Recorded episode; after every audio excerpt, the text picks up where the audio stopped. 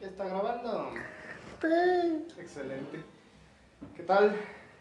Bienvenidos a Casa Angu en una emisión más de nuestro querido podcast, su podcast. En esta ocasión nada más nos encontramos Ángel y yo, tal y como comenzamos, a razón de retomar la seriedad de lo que el podcast es y ya no el desmadre que, que el despacho nos permite hacer. O sea, está bonito y todo, pero creo que ya tenemos que tomar los temas de una manera seria, ¿no? Sí. güey. Ya no tanto en desmadre. Bueno, ni tan serio, pues, pero al menos con una cierta constancia. Porque, pues hoy tenemos dos temas que tocar. Dos temas bien curiosos. Entre comillas, radicalmente distintos o aislados uno de otro. Sin embargo, pueden ser hilados de una u otra forma. Uno de los temas de hoy es la necesidad de tener que dedicarnos a otra cosa que no sea nuestra profesión para la que estudiamos, güey. Y te comentaba antes de empezar a grabar que, que ahorita estoy platicando con, con Samba. No con el narcotraficante Zambada, güey, sino con, con un ex compañero de la universidad que iba un, un año arriba de mí. Eh, egresó, egresó en 2018 él, 2019, él egresó en el año 2019, muy buen tipo, me cae muy bien. Como abogado no tengo el gusto de conocerlo, pero sí tengo el gusto de conocerlo como, como, como borracho y como compa. De hecho, mi primera peda con mezcal fue con él. Ah, caray. Sí, fue con este compa. Y, y te, te tenía un comentario acerca de, del tema, porque hoy subí un estado a mi WhatsApp Sí. donde el, es- el Estado dice, y cito, el ingeniero se quiere ir a lavar platos a Estados Unidos. Y yo puse, el abogado quiere irse a la obra a Canadá. Y él me comenta el Estado, eh, poniéndome, dice, sí sale compa, y a referencia pues de que él en realidad es de Estados Unidos, él llegó a vivir aquí a México cuando ingresó a la preparatoria. Y es de Sinapecuaro. Ok. Y en varios comentarios que, que, que hacíamos, pues yo le digo, güey, pues en realidad, pues yo veo que a ti te debería ir bien, cabrón, porque una, tú y tu padre hacen una barbacoa birria 10 de 10, güey. Es una excelente birria y la hacen los fines de semana y literalmente el vato publica, en 30 minutos ya tiene apartado todo el chivo. Ya, tiene, ya lo tiene todo apartado, güey. O sea, ya no, no se tiene que preocupar por el día domingo eh, que se le vaya a quedar a algo. No, no, no. Ya todo lo tiene apartado. De tan buena que es. Sí es muy rica. Digo, tienes la barbacoa y tiene, tiene un bar en Sinapecuaro que se llama Casa Barajas. Excelente bar también. Buenos precios, todo cool, todo chido. No estamos patrocinados por él, güey, pero, pero en realidad tuve la oportunidad de, de ir una ocasión nada más y, y sí está, está bien. O sea, el lugar está bonito, está bien acondicionado, todo bien. Está ahí por la fiscalía de Sinapecuaro. Y dentro de los comentarios fue como de, no, pues entonces, ¿qué pedo, güey? ¿Tienes, tienes tú la, e- esos dos negocios? Y le digo, ¿te dedicas a algo de derecho? Y dice, no, güey. Y ahorita del derecho no me está saliendo nada, cabrón. Le digo, y tampoco me está saliendo ya tanto de la barbacha ni tampoco del- de, de, Casa Barajas. Dice, ahorita Casa Barajas lo está administrando mi papá y yo me vine a Estados Unidos. Y él ahorita está chambeando en Estados Unidos. ¿Y sabes lo que me dijo de allá? Dice, güey, si tuvieras la visa, te vienes para acá, jalas donde yo estoy jalando, porque en el lugar donde estoy, que no me dijo exactamente dónde está, si no recuerdo, él es de Wisconsin. Eh, dice, por donde quiera que paso, hay lonas, hay carteles, hay stands diciendo que se contrata gente, güey. Y no son para cualquier puesto pedorro. O sea, sí va quien te va a contratar para hacer sándwiches, sí va a haber quien te va a contratar para irte a la obra, güey. Pero están contratando gerentes, güey, están queriendo contratar ingenieros, güey. Y la raza acá no quiere trabajar. Dice, la raza acá no está queriendo trabajar, güey. Y nosotros que queremos trabajar de lo que estudiamos, en México no lo podemos hacer, güey. Le Digo, pues mucho menos acá porque no tengo cédula acá. O sea, en realidad, pues ni me voy a poner a estudiar para pasar el examen de la barra de abogados. Le Digo, no tiene sentido. Si litigo, sería litigar en México. Y era lo que estaba platicando con él. Porque es uno de los efectos bien curiosos que está sucediendo ahorita de por qué la raza ya no se está dedicando específicamente para lo que estudió. O sea, tengo una conocida que estudió la licenciatura en Administración de Empresas Turísticas. Muchos van a decir, pendeja, ¿para qué estudia turismo? Perdón, pero la morra era muy buena. Es muy buena en el tema de turismo. Y ella tuvo la posibilidad de trabajar un buen rato en sus temas turísticos. Después la conocí en la Salle. Y ahorita está trabajando vendiendo seguros, güey.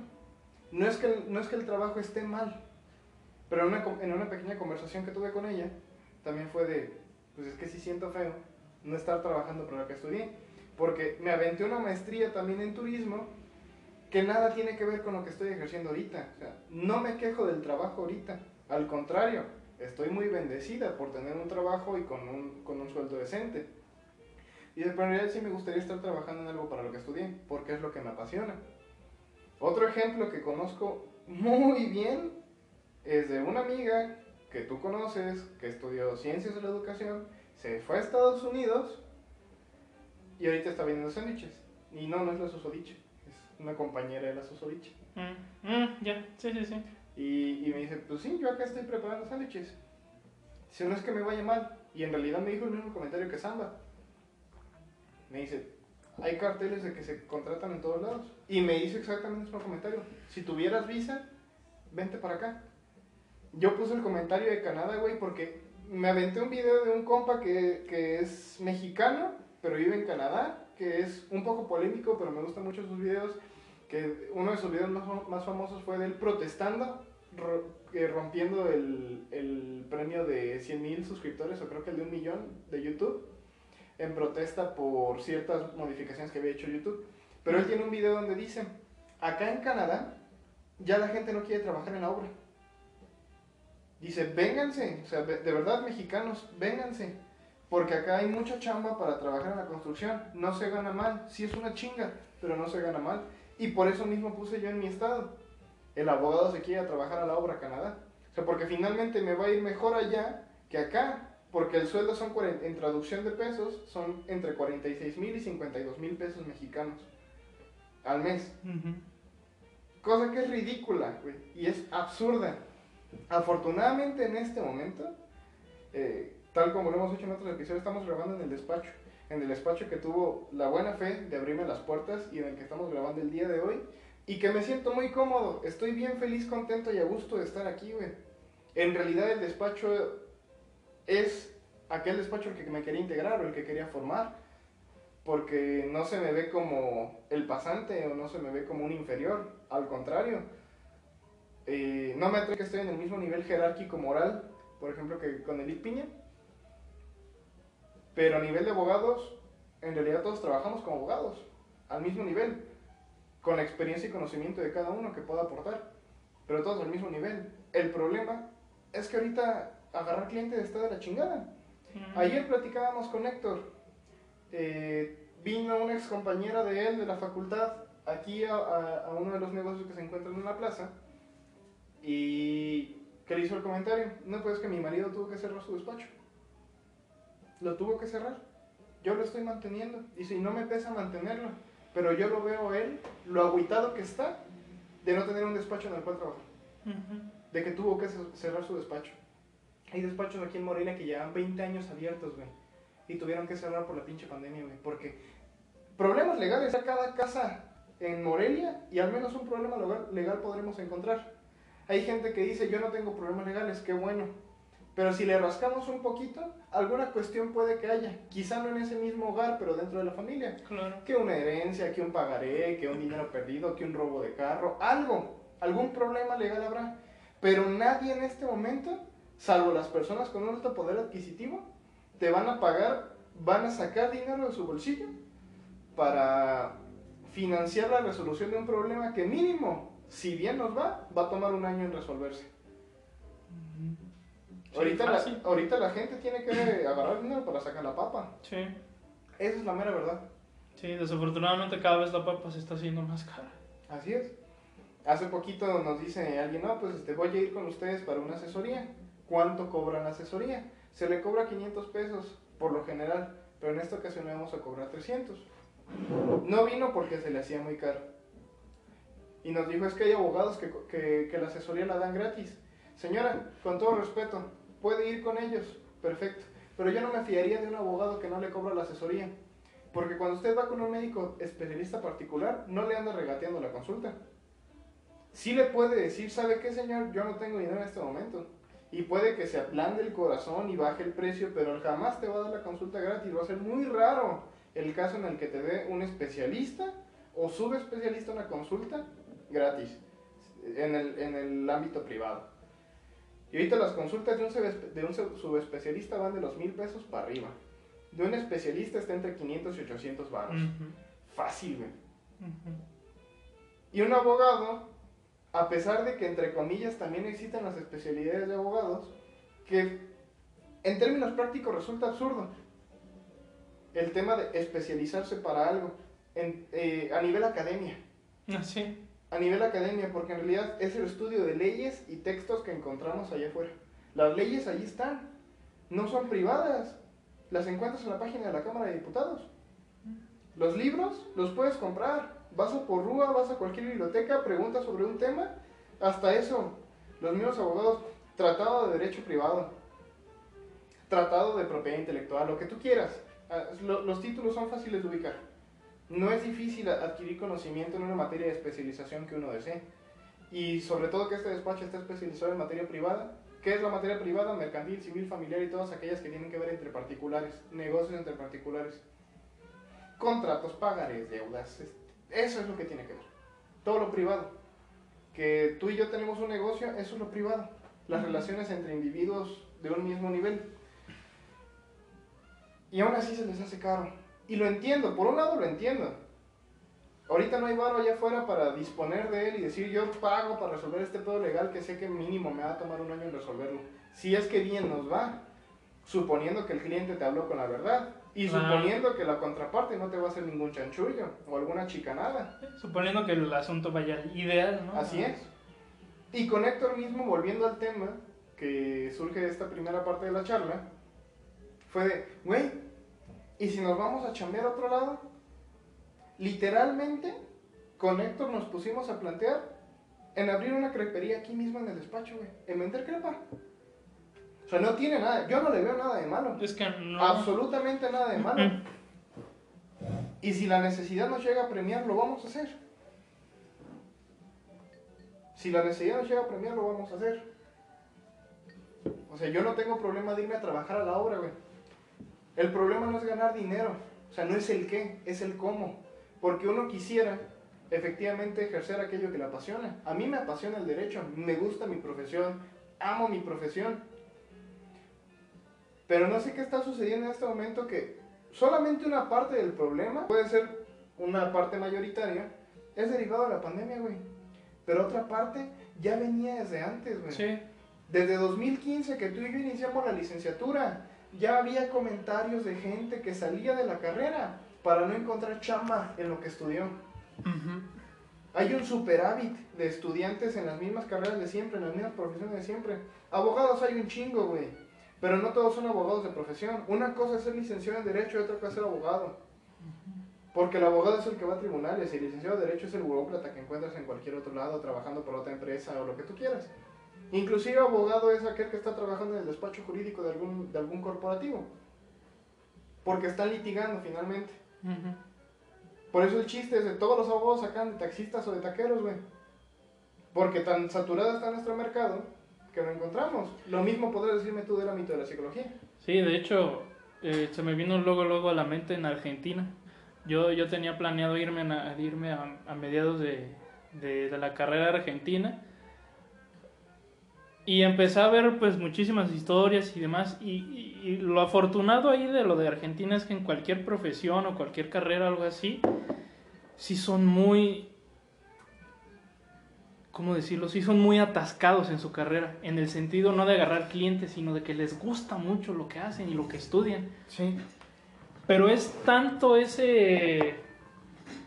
Ese, ese ataque, ese atascón, ese. ah, es tanto esa hambre que hay filósofos, hay psicólogos, hay abogados, hay sociólogos, hay antropólogos que trabajan de taxistas, que trabajan, este.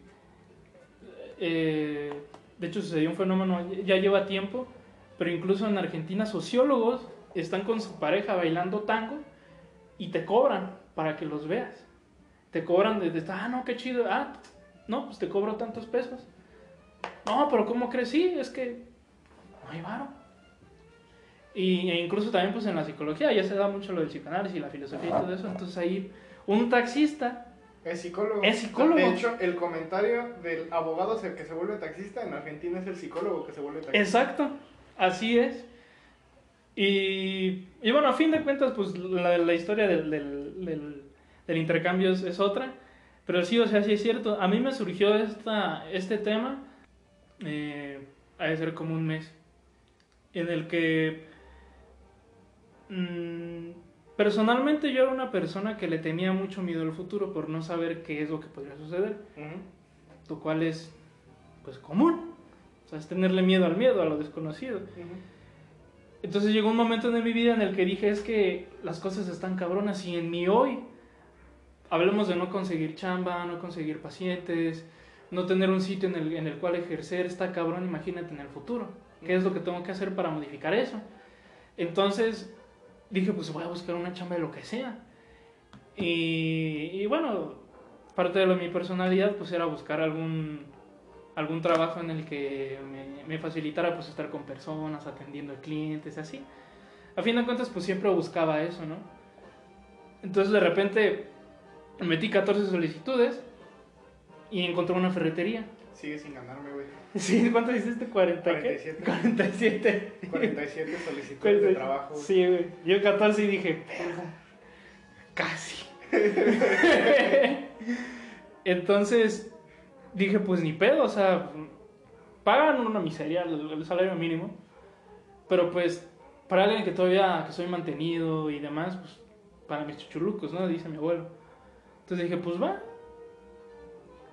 Y empecé a ver ahí a muchos, a muchos jóvenes de nuestra edad o cinco, cinco años menores, e incluso ya más grandes, que decían, no, pues es que, este, o yo no estudié, ni siquiera terminé la primaria, este, nada más hice la prepa, tengo 23 años, tengo tres chiquillos, los tengo que mantener, este, me salí de la escuela, no terminé la prepa y, y pues ahorita estoy haciendo mi dinero para poder pagarme y esto, o pues no me han dado mi título y lo tengo que pagar, no me lo han dado porque no lo he pagado. Yo de verga, o sea, si te pones como escarbar, hay una necesidad en cada, en cada compañero pues de, trabajo. Y, y me hicieron muchas preguntas muy curiosas sin ningún afán, eh, más que el de la duda, que me decían es que ¿qué haces aquí? ¿Eres hijo único? Eh, estudiaste en escuela privada gracias a, a Belcebú y a mis papás. O sea, no te falta nada. ¿Qué carajo estás haciendo aquí? No tienes una necesidad como tal. Yo por dentro sí, es que Quiero dinero. quiero dinero, o sea, esa es la necesidad este, medular. Es que tú y yo podemos hablar de una necesidad de autonomía, Sí, no una necesidad apremiante de dinero. Claro. O sea, no tenemos en este momento a nadie más que mantener más que a nosotros y el apoyo recíproco que podamos dar a nuestros padres. Pero tampoco es el tiempo real para que tengamos que regresar a nuestros padres porque ellos todavía se pueden mantener. Ujú. Ahorita el trabajo que uno quiere hacer o sacar o desarrollar o entrar es para poder lograr esa autonomía tan deseada. sí, O sea, es la independencia, finalmente. No sentirte una carga, a pesar de que los padres digan que no lo somos, y el comentario en tu caso y en el mío es legítimo, no somos una carga, pero sí tenemos ese deseo, esa hambre y ese anhelo de decirnos a nosotros mismos, podemos hacerlo, güey. sí, Y qué mejor sería hacerlo a través de aquello que efectivamente nos gusta. Porque tú y yo somos un caso particular, como muchos otros que hay, no digo que seamos el negrito en el arroz, que sí estudiamos la profesión que efectivamente queríamos estudiar y que nos apasiona aquello por lo que estudiamos. Y no es como que te vaya a decir, ay, nos partimos el lomo para estudiar. En realidad, yo la carrera me la llevé muy leve. Quizá tómame de sobrero el comentario por cómo terminé la carrera, pero yo me la llevé leve porque disfrutaba lo que estudiaba. Yo desde el momento uno sabía que quería estudiar Derecho y al Derecho me he dedicado. Puedo ser cocinero y, he- y te, y te puede constar. Porque otro ejemplo, donde encuentras esa misma clase de historias, en cocina encuentras todas las historias que tú quieras. sí, Porque conozco músicos y uno está aquí a unos pasos. Conozco músicos e historiadores que están en cocina, güey. Conozco un ex militar que terminó en cocina. Conozco a un licenciado en administración de empresas, corrijo, de comercio y negocios. O es de una escuela de negocios porque comercio y negocios solamente lo escucho en la Salle. Que también está en cocina. O sea, cocina es uno de esos lugares donde también vas a encontrar todas las historias que tú quieras, güey. Y son personas que vas a ver todos los comentarios. Detesto estar aquí o finalmente me terminó apasionando donde estoy. Sí, sí, y justamente me, me, me ponía ese planteamiento ahí en la, en la ferretería. Nada, eh, spoiler alert, nada más este, duró una semana por cosas distintas.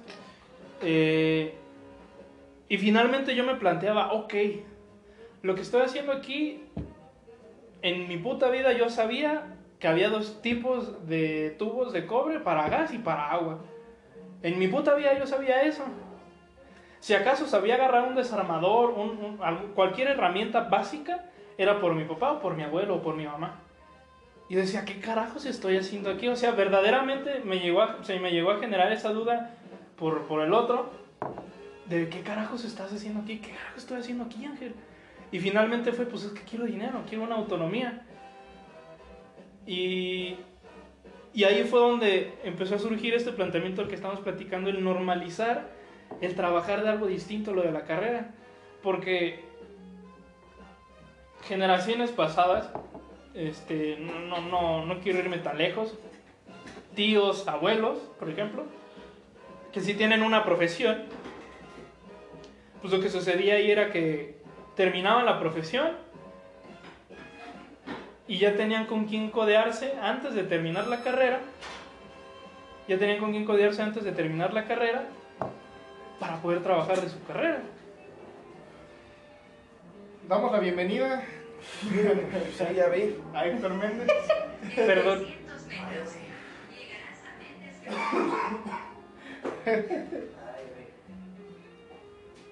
¿Cómo estás, Héctor? Bien. El el- sí, ya estamos.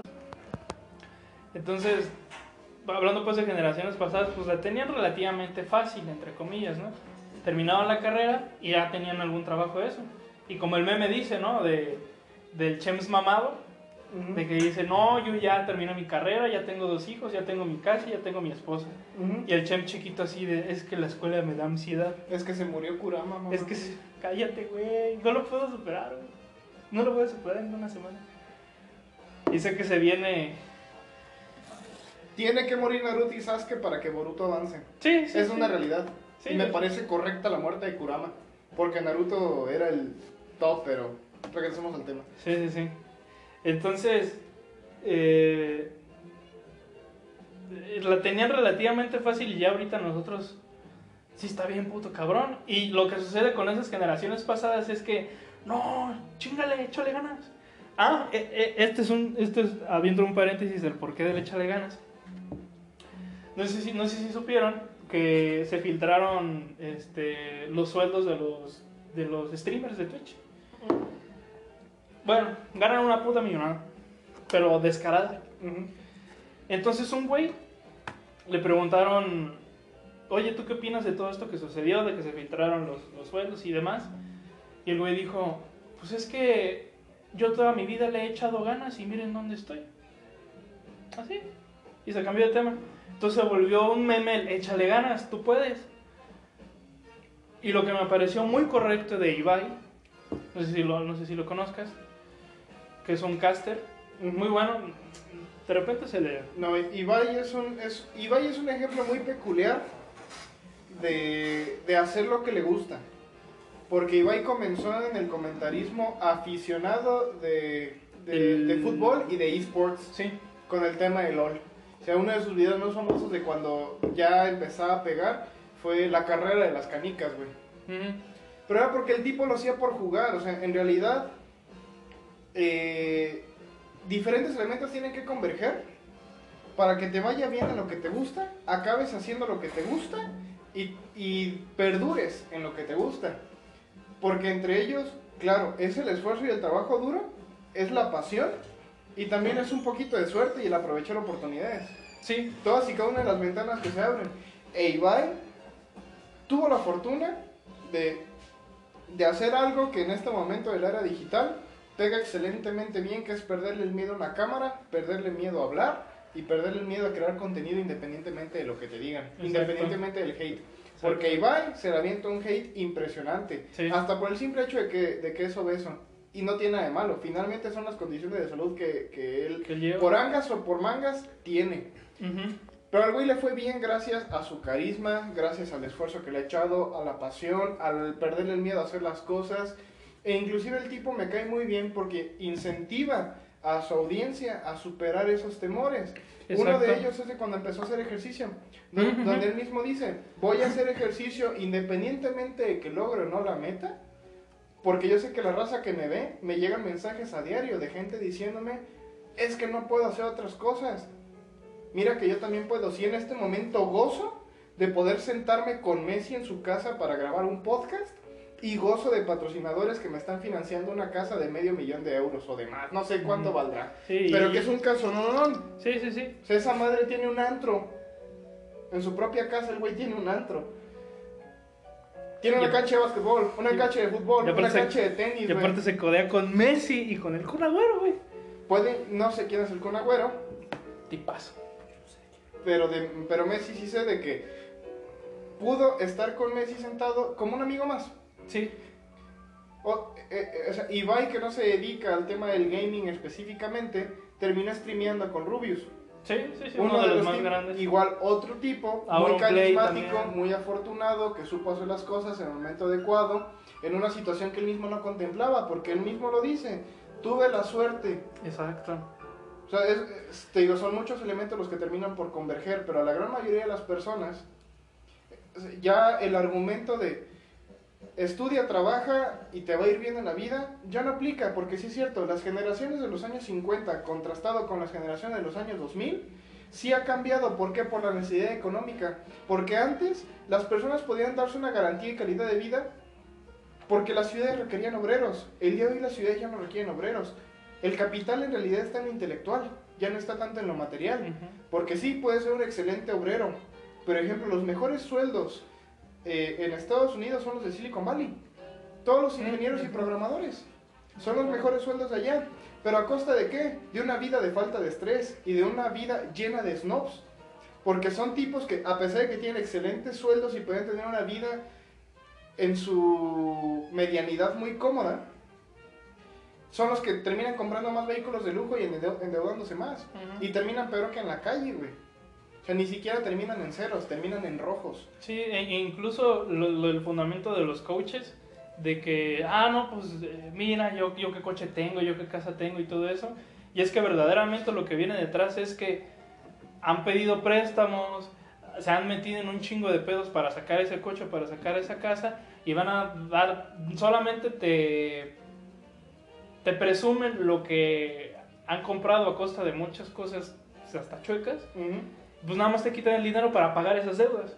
O sea, en realidad sigue siendo lo perras mismo. O sea, es como si yo te dijera, yo me compré este encendedor, güey. Pero tuve que pedirle fiado a ese güey, entonces mañana tengo que pagarle 12 pesos. Pero está bien verga el encendedor. Te vendo un cigarro. Y ahí va, y ahí va, y es lo perras mismo. Es que, Bri, mira, ahí te va. A- Ahí es un coach del que ya hemos hablado anteriormente, Carlos Muñoz, por ejemplo. Carlos Muñoz tiene un video que me desagradó porque él mismo, en una de, de sus estrategias para dejar los negocios pendejos o algo así, él abiertamente dice que la gente que evoluciona en la vida incluso es aquella que se atreve a hacer negocios turbios. O sea, el, lo- lo- el comentario puede que sea cierto, malamente cierto, Sí. pero es una cuestión cultural y estructural exógena que nos supera.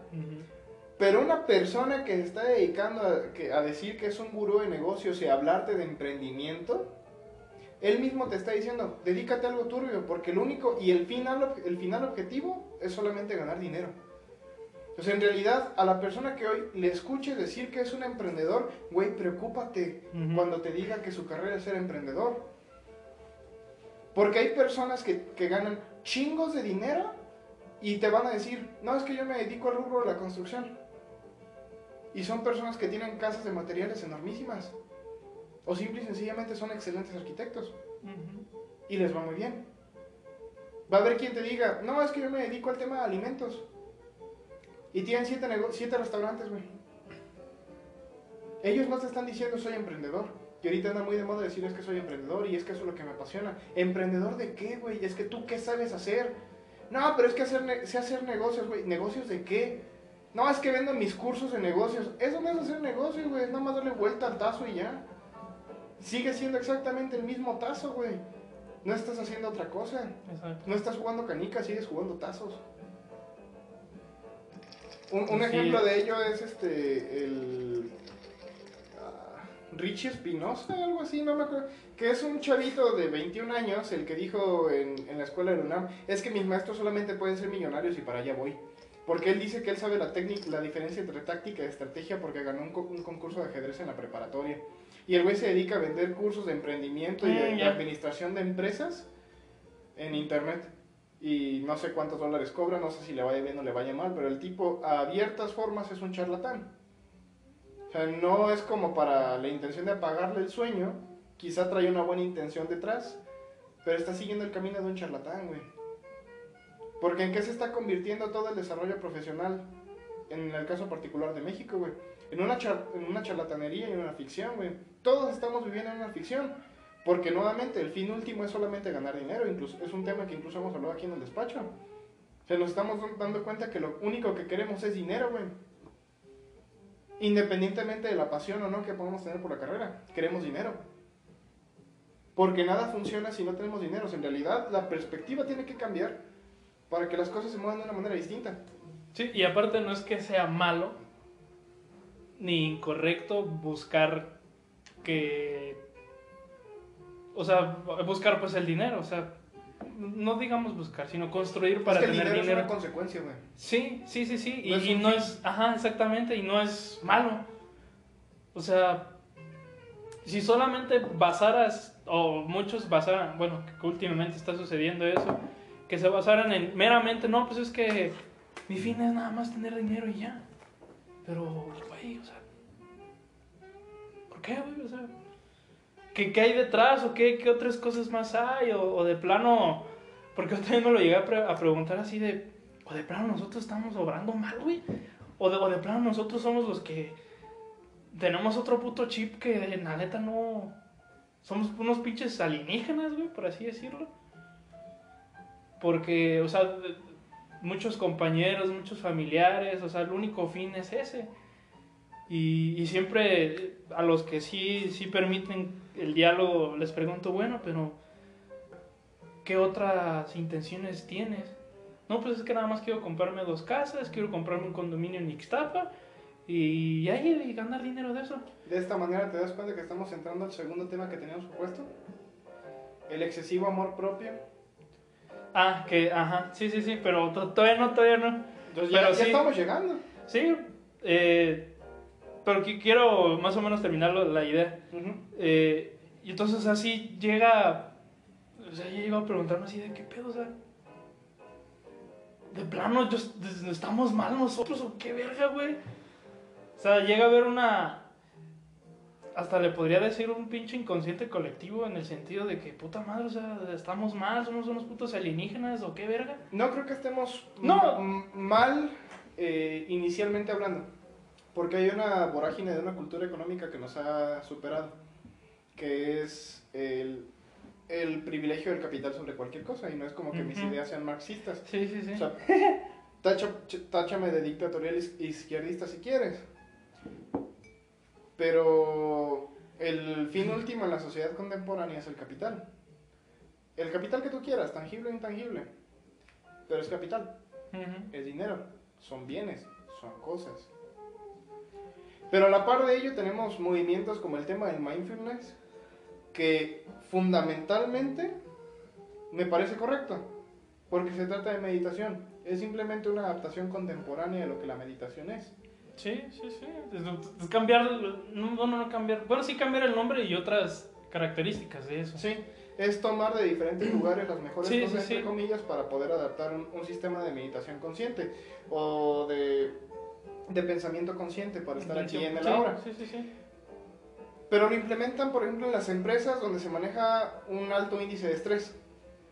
Porque no es de, voy a cambiar las condiciones laborales de mis empleados para que tengan calidad de vida y trabajen mejor, a pesar de que haya mil y un estudios que comprueben que un empleado feliz va a trabajar bien,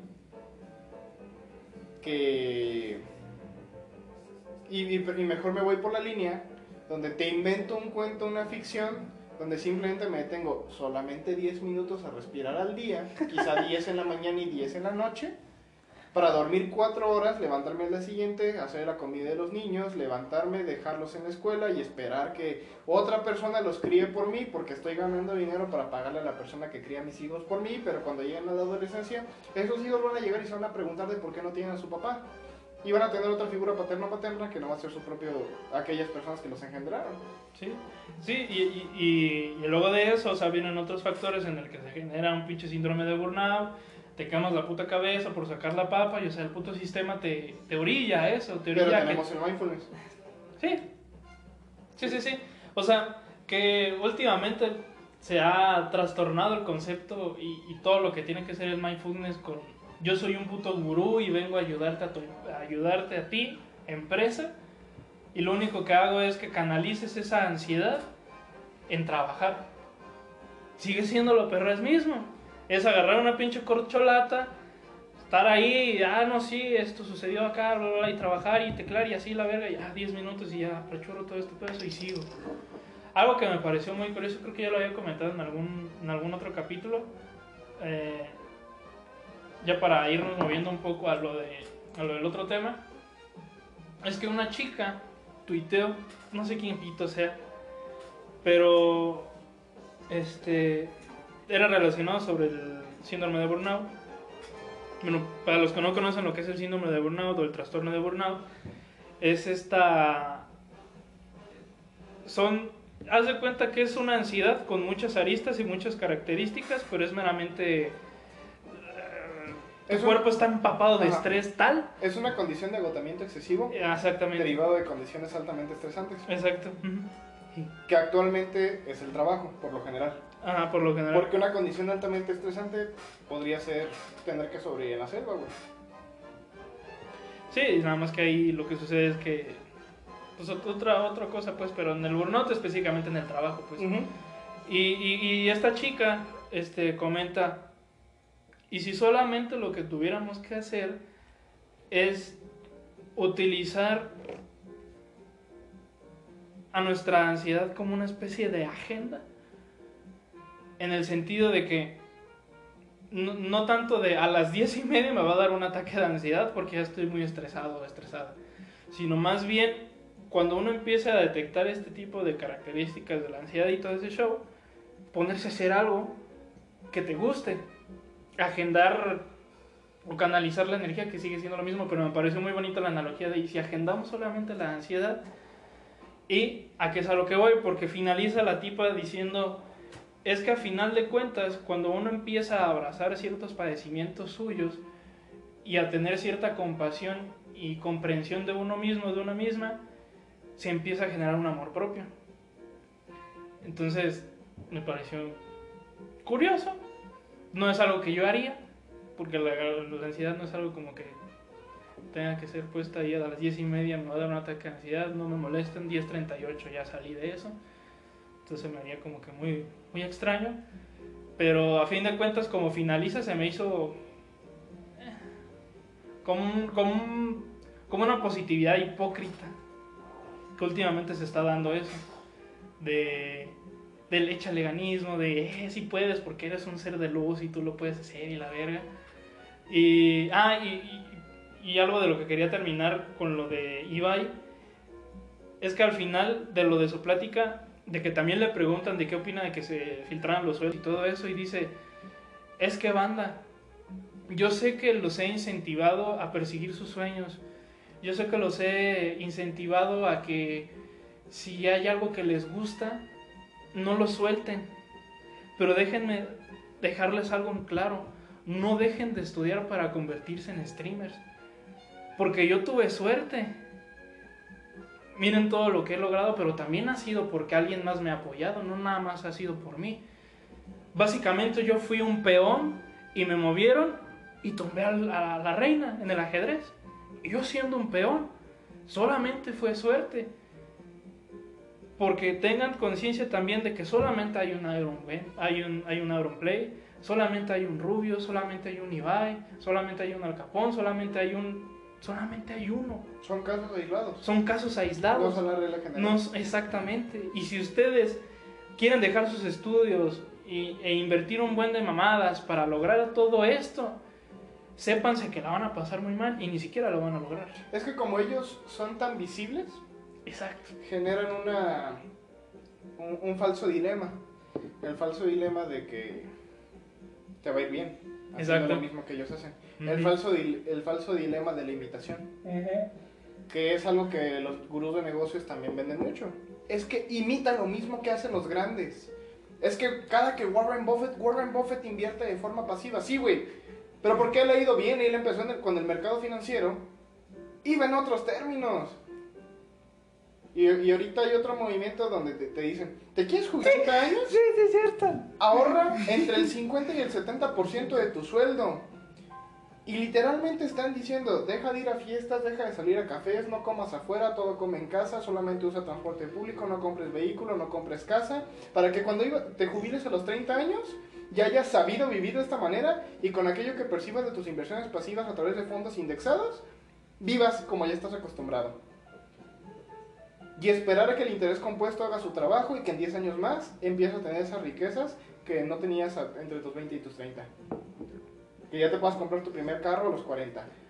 O sea, pone tú que haya personas que sí vivan a través de ese modelo. Y que bueno, nuevamente, son las excepciones que confirman la regla general del falso dilema de la imitación.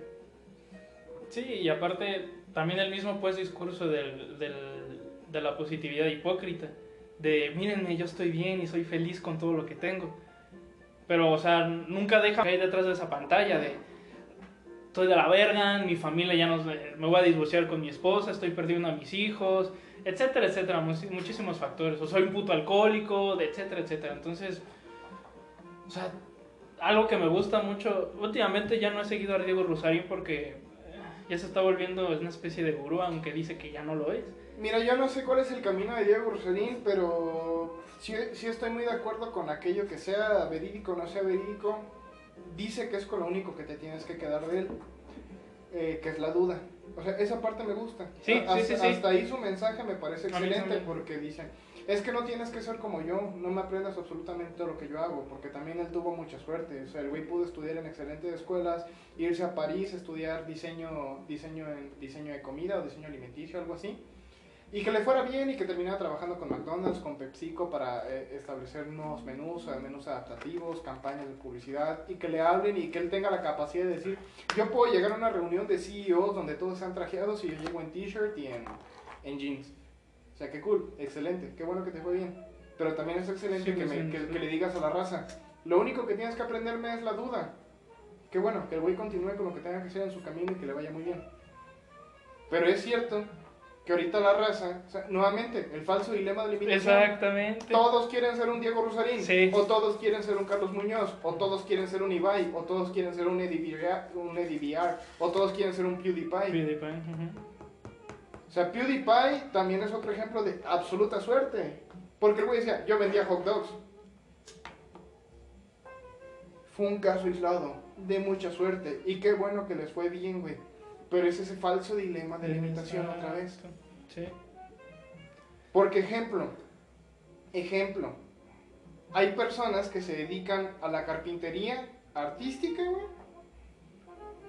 y con simplemente vender una de sus obras, porque aunque sea un, un respaldo de cama, güey, con simplemente vender una, una de sus obras, pueden vivir todo un año, güey, no como ricos, pero sí en su justa medianía, güey. O sea, ¿qué tiene de malo que quiera ser zapatero? Sea, el sistema nos indica que para ser empleados mínimo tenemos que terminar la preparatoria, tener algún estudio técnico y actualmente ya tener hasta la maestría para ser empleados, ojo. Pero veámoslo de la siguiente manera, para ejemplificarlo. Hay una pequeña película de animación que me gusta mucho. Una por cómo está animada, es un excelente trabajo de, de dibujo, que es Garden of Words o El Jardín de las Palabras. Eh, te voy a pasar el link en un ratito. Y te paso el link y lo pones cuando lo publiques, por favor. Este. Donde es la historia de un, de un chavito de 15 años que él disfrutaba de todas las mañanas que amanecía lloviendo, irse a un jardín eh, muy famoso en Japón a ponerse a dibujar zapatos. Y se termina enamorando de una maestra de su propia escuela que también iba a hacer lo mismo que él y de irse al jardín, pero ella nada más a tomar cerveza y comer chocolate. Está bonita la historia de, amor, pero lo que rescato de ahí para los fines de este tema es que él mismo se propone a desarrollar su talento y su habilidad para convertirse en zapatero, porque él quiere ser zapatero. Él no está pensando en el tradicionalismo japonés de estudia para convertirte en un empleado de empresa y esperar escalar en la empresa. No, él quería ser zapatero y dedicó su tiempo para poder ser zapatero porque sus condiciones de vida le permitieron desarrollar todas sus habilidades para ser zapatero. Y en el anime termina concluyendo, aparte de las diversas otras de las otras diversas conclusiones que hay, haciendo un excedente para zapatos, porque tiene un futuro como zapatero. Dedicó su tiempo y su esfuerzo a ser zapatero. Y no significa que no estuviera trabajando en otra cosa, porque él mismo lo dice. Yo, estoy, yo me puse a trabajar todo el verano para comprar cuero de calidad, comprar materiales de calidad y también para pagarme los estudios técnicos, porque él, él traía la intención de estudiar algo te- un, algún oficio para ser zapatero. O sea, él traía la línea bien directa y estaba trabajando en cocina, güey. ¿Ves? Porque en cocina siempre hay un chingo de historias. Sí. Y termina siendo zapatero, porque trae una línea fija y él sabía todo. Y creo que a manera de conclusión, al menos para, para este tema y para mí, es de que nos enfoquemos más en establecer esa línea fija sin importar las disrupciones para seguir ese rumbo que efectivamente queremos y no aquel que nos ha impuesto. Porque no tiene nada de malo que tú y yo nos fuéramos de taxistas. Vamos a modernizarlo. De Uber. Que nos fuéramos de Uber. Para en su momento pagar algo que queremos hacer. Quizá tú montar tu consulta. Y quizá nosotros ampliar el despacho. ¿No? Supongo. Pongámoslo como un ejemplo. Un ejemplo clarificado nada más. O sea, esa sería, sería mi mejor conclusión. O sea, cambiar las miras, buscar medios para cambiar las miras, donde que el trabajo que se hace no se convierta en una pesadez, sino en un medio para un fin. Sí. Porque también estar de acuerdo en que el fin no justifica los medios. Sí, ciertamente. Me, Es, me es- late. es mi mejor conclusión hasta el momento. Pido pausa para ir a hacer pipí. Guácala. Y volvemos, después de una pausa que ustedes no escucharon y tuvieron el mal de presencia escucharon el, el anuncio. de hacer pipí. Pero así está el asunto con esa madre. Y luego lo otro, el otro tema, es eh, la romantización por propio. E- Eso lo sacaste por las imágenes que, que se pusieron de moda en estas dos semanas. De, sí, fue parte de eso. De romantizar el amor propio. Sí, fue dicen, parte- Es que el amor propio duele, es un proceso transicional, con Ah, sus subidas y sus bajadas. Sí, un poco de eso. Ah, ok. Eh, sí, fue, fue, no un poco, de, realmente fue por eso. Y. Y. mm, Me, me volví como a, a preguntar lo mismo. Bueno, no fue, no fue una pregunta, sino fue lo que habíamos comentado acerca de la espiritualidad y la religi- religiosidad. O sea, que la espiritualidad es individual y que Más la- no colectiva. más no colectiva y que justamente se está se está tratando de llevar al amor propio como algo colectivo más no individual por eso se romantiza tanto Como un asunto de estandarización. Pues. exacto Ujú. Ujú. sí sí sí O sea, estos son los estándares mínimos a los que tienes que llegar. sí porque eh, también me puse a recordar pues varias clases en las que nos decía un profe que que cuando realmente estabas bien o, o ya no tenías esa neurosis era cuando ya ya no te daba cierta angustia algunas cosas que te- antes te daban angustia. Eh, tenías una, una sexualidad plena y, y con tu pareja o contigo mismo así. Y varias cosas varios como puntos Como varios varios inputs este gracias a Jesús Méndez por por echar esa ese concepto de los inputs. Entonces, cuando vi las imágenes sobre el amor propio, que dejen de romantizarlo porque es un proceso duro, duro contra el muro, eh, pues me recordó todo eso. Y sí es cierto, pero tampoco hay que ponerlo en un lado como de penumbra, como de algo oscuro.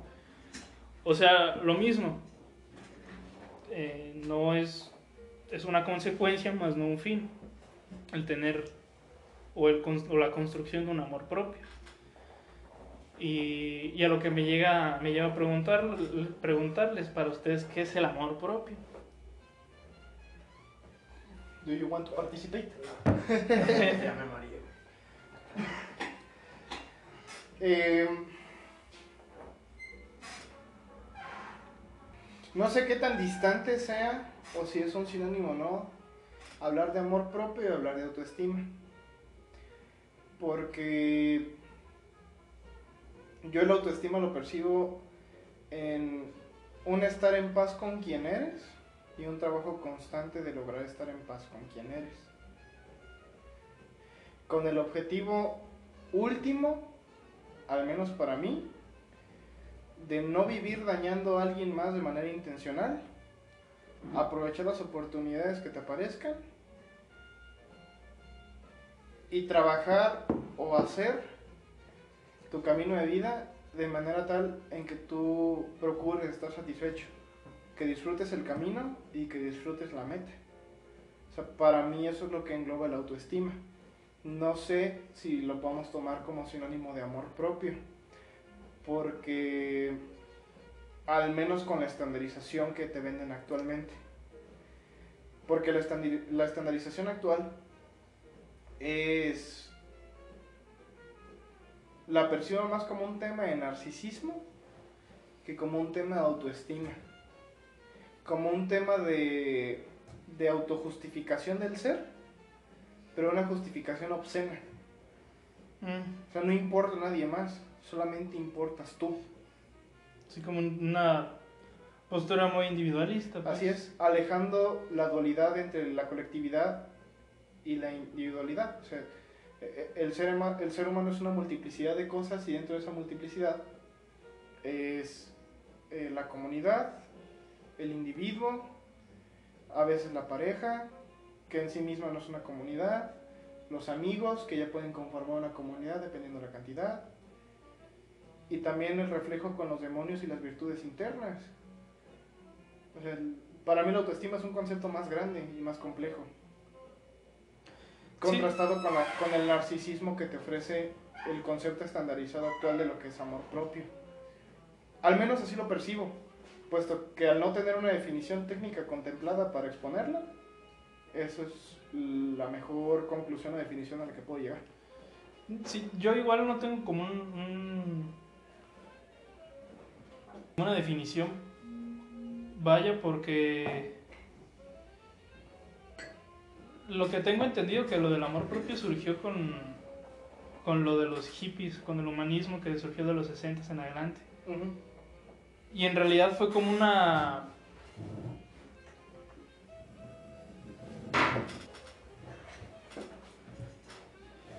Fue como una postura algo hedonista. Porque en ese entonces lo que se buscaba era tener una, una, introspe- una introspección eh, con base en el consumo de sustancias. Y poco a poco se fue llevando ya más allá. Y, y aquí hay algo que sí me emputa mucho. Que utilizan para el amor propio a la pirámide de Maslow, de, Maslow, de las necesidades básicas Ajá. y todo eso. De la autorrealización y esas mamadas. Y como para meramente decir es que te tienes que basar solamente en eso, es dejar de contemplar otros factores. Y, y hasta donde tengo entendido, creo que es la autoestima o el autoestima, no recuerdo, pero bueno, lo que, lo que, lo que dijiste de la autoestima forma parte del amor propio. Y lo que muchos filósofos decían eran que, O sea, en realidad siempre se va a vivir con, un, con una especie de egoísmo, con una especie de narcisismo siempre. Porque se necesita tener ese, ese narcisismo de forma funcional, sin dañar al otro, pero y quererte de cierta forma. No amarte en un exceso como Narciso lo hizo en el mito, pero sí un amor que te otorgue cierta dignidad. Como esto yo lo logré, sí me ayudaron muchas otras personas, muchas gracias, pero también tengo pues, habilidades y tengo ciertas cosas que me ayudaron para eso. O sea, sin duda, yo O sea, creo que... no se trata de crear una falsa modestia. Exacto, sino si sí, ser, sí, sí ser modesto genuinamente de yo lo hice. Les agradezco también a todos los que, los que me ayudaron, sin, sin dejar de lado pues eso, pero a fin de cuentas sí hacerse valer uno. Eso es lo que meramente es el narcisismo funcional, porque a fin de cuentas siempre va a haber, siempre va a haber narcisismo. Eso es algo que es un puto chip que se nos inserta desde que nacemos y no lo podemos dejar de lado nunca. Por más que busquemos eh, formar parte de una colectividad sana, por más que nosotros también busquemos construirnos y construirnos y demás, pero siempre se va a tener eso. Entonces, lo que muchos han trastornado con lo del amor propio es ese exceso de narcisismo. De, sí, yo lo hice, pero es que te ayudamos, me vale verga, pero yo lo hice. Entonces, dejar de contemplar todo eso te convierte en un amor propio, pongámoslo en conceptos de ahorita, tóxico, por así Ok. decirlo. Entonces, lo que sucede es que se genera una falsa. ¿Qué habías dicho? Este, Una no falsa falsa modestia. modestia. No, lo, el otro. Este. Una falsa idea. No. El falso dilema de limitación. El falso dilema de la imitación de, ah, mira, este chavo tiene amor propio. Pero el hijo de la chingada o la hija de la chingada no tiene tacto con las, como, como dice el puto voice, o ten más tacto al hablar. O sea, te dice, ¿para qué fumas? Te vas a morir. ¿No? Y, y muchos lo celebran de, ah, qué gran amor propio. Nadie se atrevió a decirle eso. Entonces se genera esa falsa idea y entonces nos tenemos esta romantización del amor propio. Y De, wow. fue, ¿quién le preguntó? Exacto.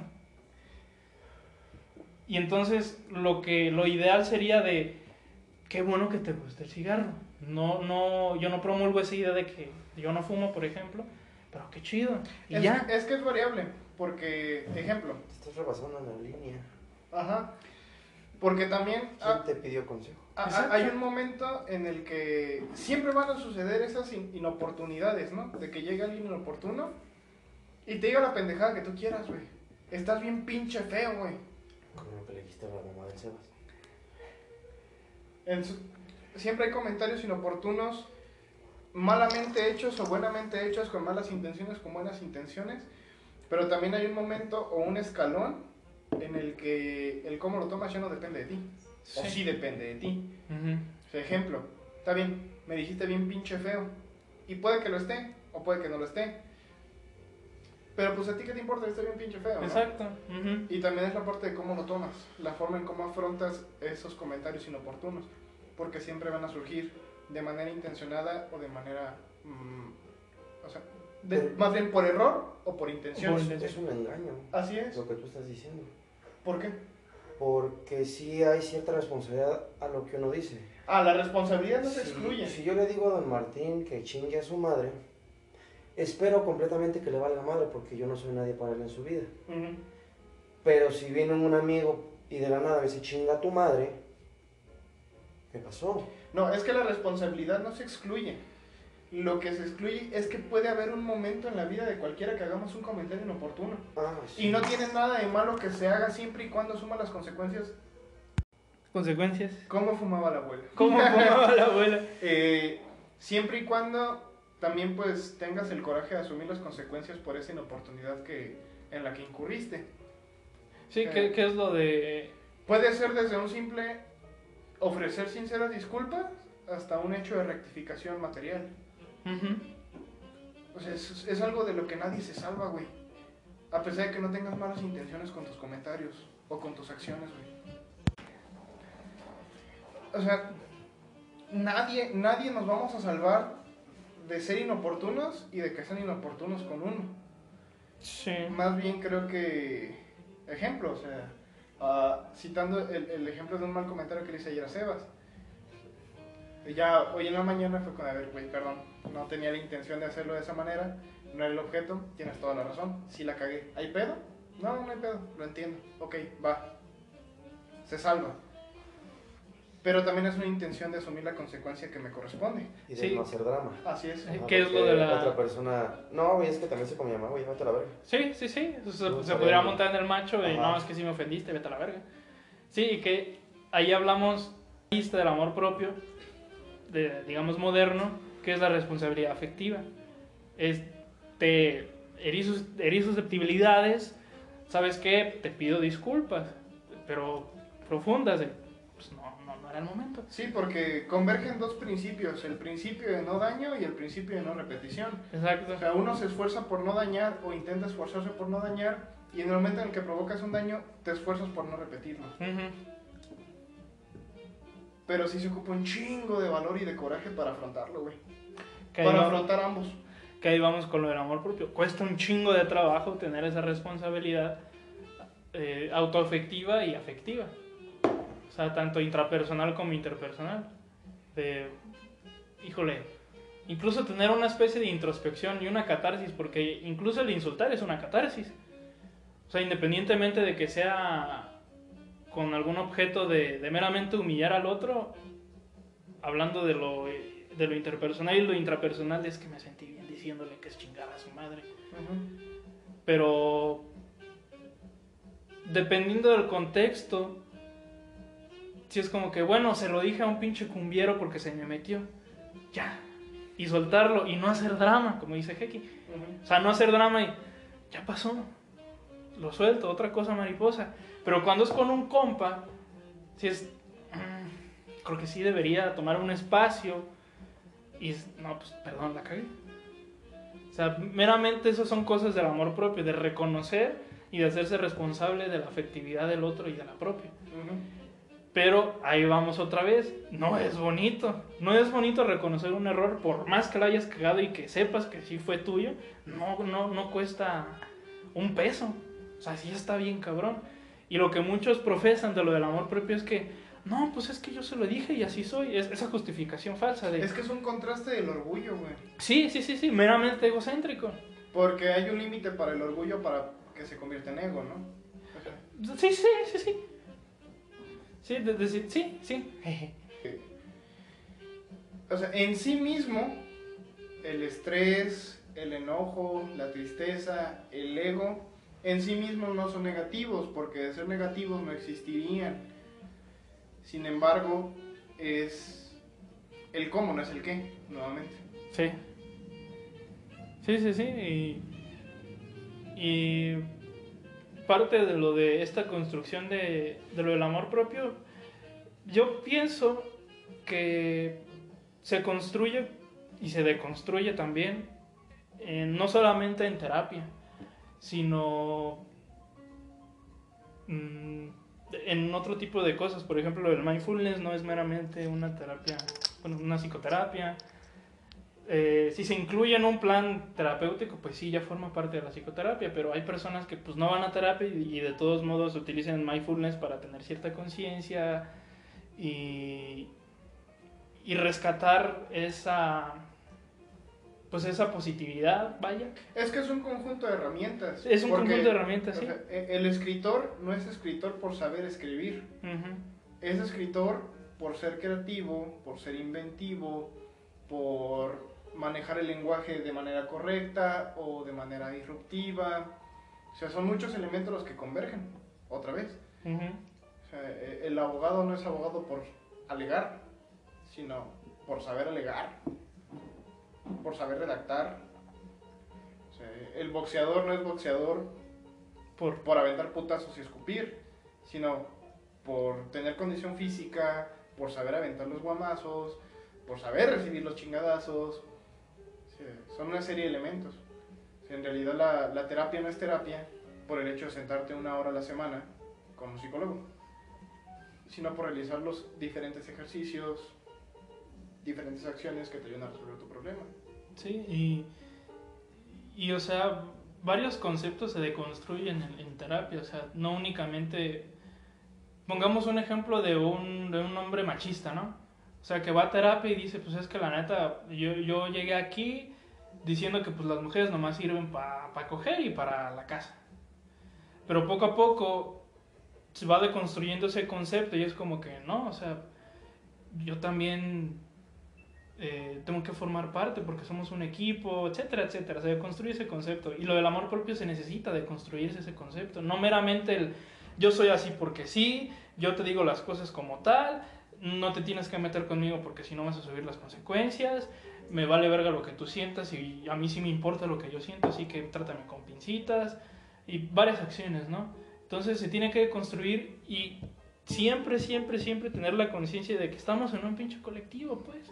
O sea, independientemente de que vivamos en un nicho familiar diferente, independientemente de que, tan, de que tengamos una jerga distinta, independientemente de que tengamos una diversidad de, de cosas, de características, seguimos siendo parte de una pinche colectividad. Entonces, este... Pues de hecho el ermitaño es ermitaño gracias a la colectividad. Sí, pues, pues una consecuencia, pues, pero... O sea, es un ejemplo radical. Sí, Pero es que no sabríamos que alguien es ermitaño si no sabemos lo que es comunidad. Es la, la otra cara de la moneda, pues, Ajá. que es lo de, pues, la, la oscuro de la luna, ¿no? O sea, solamente vemos que está muy clarita de frente la chinga, pero por atrás no vemos que es un chingo de oscuridad. Y, y no verlo, cualquier concepto, sea como sea, no verlo desde las dos caras, caemos en esa falsa idea de... Porque tanto el tema anterior como el que estamos abordando ahorita, su función en respuesta radica en la construcción de criterio, güey. Sí, Porque el problema no es estar mal, sino una no tener criterio para justificar tu postura, no ante los demás, sino ante ti mismo. Y también para rectificar el camino cuando definitivamente estás mal a grado tal que te repercute en ti. Porque hay un estar mal que puede no repercutir en ti. Por ejemplo, limpiarte mal la cola después de ir al baño. que siempre te quede algún pedacillo de papel por ahí. O sea, el problema no es que te quede el pedacillo de papel, es que no te lo quites. ¿No? O sea, no, no es tanto es- esa problemática de la existencia de aquello con lo que podemos estar de acuerdo, güey. Sino que no hagamos cosas por cambiarlo. En el momento en el que ya tienes información para poder cambiarlo. Porque hay personas que legítimamente no tienen ningún otro contexto.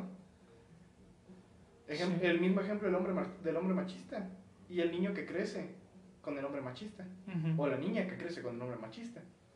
Al no tener algo con qué contrastarlo, viven. Soy lo natural. Y ya después cuando tienes algo con qué contrastarlo, pero que no eres consciente de que el camino puede tener otra vereda, no lo vas a tomar. Ejemplo, los testigos de Jehová, que deliberadamente son conscientes del contraste de los demás, pero ellos lo dicen, o sea, somos las ovejas perdidas. Todos los demás somos ovejas perdidas. Somos hombres del mundo. O sea, son conscientes del, constra- del contraste, pero siguen vendiendo la idea de que no hay nada que rectificar. Porque es un dogma. O sea, en el momento en el que vives en el dogma, ya no cambiaste nada. Ujú. Esa vendría a ser la mejor solución para mí, para modificar esa- ese excesivo de, de narcisismo que hoy denominamos amor propio y esa estandarización de lo que el amor propio debería de ser. Porque no tiene nada de malo que tengas días tristes, güey. No tiene nada de malo que te quieras a ti mismo o a ti misma, güey. Lo que tiene de malo es que antepongas tu plena satisfacción frente al sufrimiento de otro, pero provocado. Porque en realidad, pues hay muchas cosas que, que aunque no queramos van a terminar dañar por alguien más, güey. Ejemplo, supongamos que eh, estamos en el apocalipsis, güey. Y tú y yo estamos cazando un conejo, persiguiendo al mismo conejo, güey. Pero tú lo atrapaste, güey. Y te lo llevaste. Yo ya no comí. Pero tú comiste. O sea, viviste por tu supervivencia, pero puede que tú ni siquiera supieras que yo estaba cazando ese mismo conejo. O sea, en realidad hay un aspecto de, competitividad, pero también hay un contexto de empatía. Porque supongamos que me viste cazando ese mismo conejo. Ya estamos en otra situación muy diferente. Porque tú lo mataste y puede que por buena voluntad me digas, pues amichas, al cabo yo nada más ocupo medio conejo para vivir. Y tú también ocupas medio conejo para vivir. Vamos a compartir el conejito.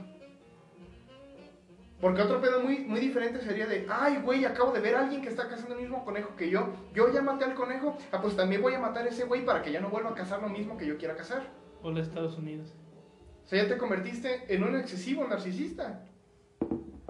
Porque también, muchos van a decir, o sea, lo podemos aglomerar a la frase como, como un trato de caballeros.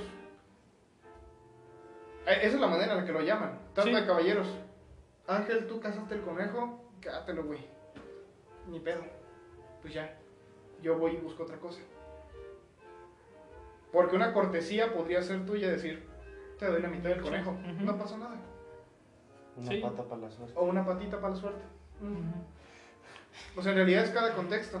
Porque también es, es, una, es una cuestión de conciencia. Sí, y volvemos otra vez a lo de... Pero cuando no tienes conciencia.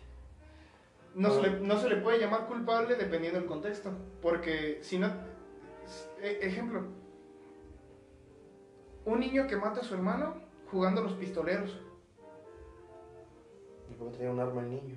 Y no una de juguete. Ajá. Porque puede que haya crecido en un ambiente donde el papá guardaba un arma en el cajón y, y veía que el papá en la borrachera sus amigos la sacaba y se la ponía en la cabeza. Sin tronar el arma, claro. Pero el niño creció viendo eso. No tenía ningún otro referente, ni siquiera un criterio formado para decir está mal lo que estoy haciendo. Y terminó matando a su hermanito. O sea, ahí no se le puede culpabilizar, se le tiene que rectificar. Sí, es cierto, existen Sí. consecuencias del daño, Claro. se le tiene que rectificar. Pero no es absolutamente culpable de su situación. O sea, es, es completamente casuístico. No lo podemos estandarizar. O sea, la estandarización en ese aspecto de la formación del amor propio, de la autoestima, si lo vemos ya como sinónimo, refiere al, al- al establecimiento de criterio y a la rectificación, güey. Ujú. O sea, e- eso es lo que se ocupa difundir más que falsas estandarizaciones de lo que el amor propio es. Porque sí es cierto, construir autoestima toma años, va a tomar toda una vida. Pero no se trata de que confundamos autoestima con autosatisfacción. Y así es como yo lo veo. El autoestima actual es más una justificación de autosatisfacción. Sí, es, es- es un... Es otro hedonismo. Bueno, no es el mismo hedonismo, pero maquillado. Es un egocentrismo falso. Es una máscara. Sí, es una máscara. Sí, sí. Para que no me hagas daño. Esa es mi mejor conclusión para este segundo tema. Sí, yo... Eh, eh, a mí lo del concepto de construcción y de construcción, a mí me, que- me, me, me cabe completísimo. En el sentido de que tanto la autoestima, tanto el amor propio, que lo podemos ver ya en este modo como, como sinónimos, incluso igual el egocentrismo y demás conceptos, o sea, de construirlos. O sea, si, si, si se construyó y, y no eres, no fuiste consciente en su momento de que lo construiste, tomarse una pausa y de construirlo de poco en poco. O sea, no dejarlo de lado, porque a fin de cuentas eso nos hace funcionales. Pero, o sea, de construirlo meramente y a conciencia. Que, que de lo que quería terminar de lo de Diego, Diego Rosarín, que lo que más, más me acomoda es que siempre menciona, aparte de que no, no, no da una verdad absoluta a su audiencia, siempre dice es que también vean, vean lo negativo de las cosas, no meramente una positividad. Ujú. O sea, vean lo negativo también. Porque lo que dijiste, también tenemos días tristes, un día nos sentimos súper chingones y otro día de la chingada, o etcétera, etcétera. Entonces también ser conscientes de que eso también forma parte de nosotros. Sí, no tiene nada de malo bailar tango y al día siguiente quedarte sentado en la mesa. O sea, Exacto. Pues te parece que... Sí. Ajá, no hacer más que... ¿Te parece que para... Pues ya no ser más cansado del tema? Cerramos el podcast Excelente, hasta aquí. me parece perfecto. Vas, despídete de la raza. Adiós, bye. Adiós. Bye. Y gracias. Chinguen a su No.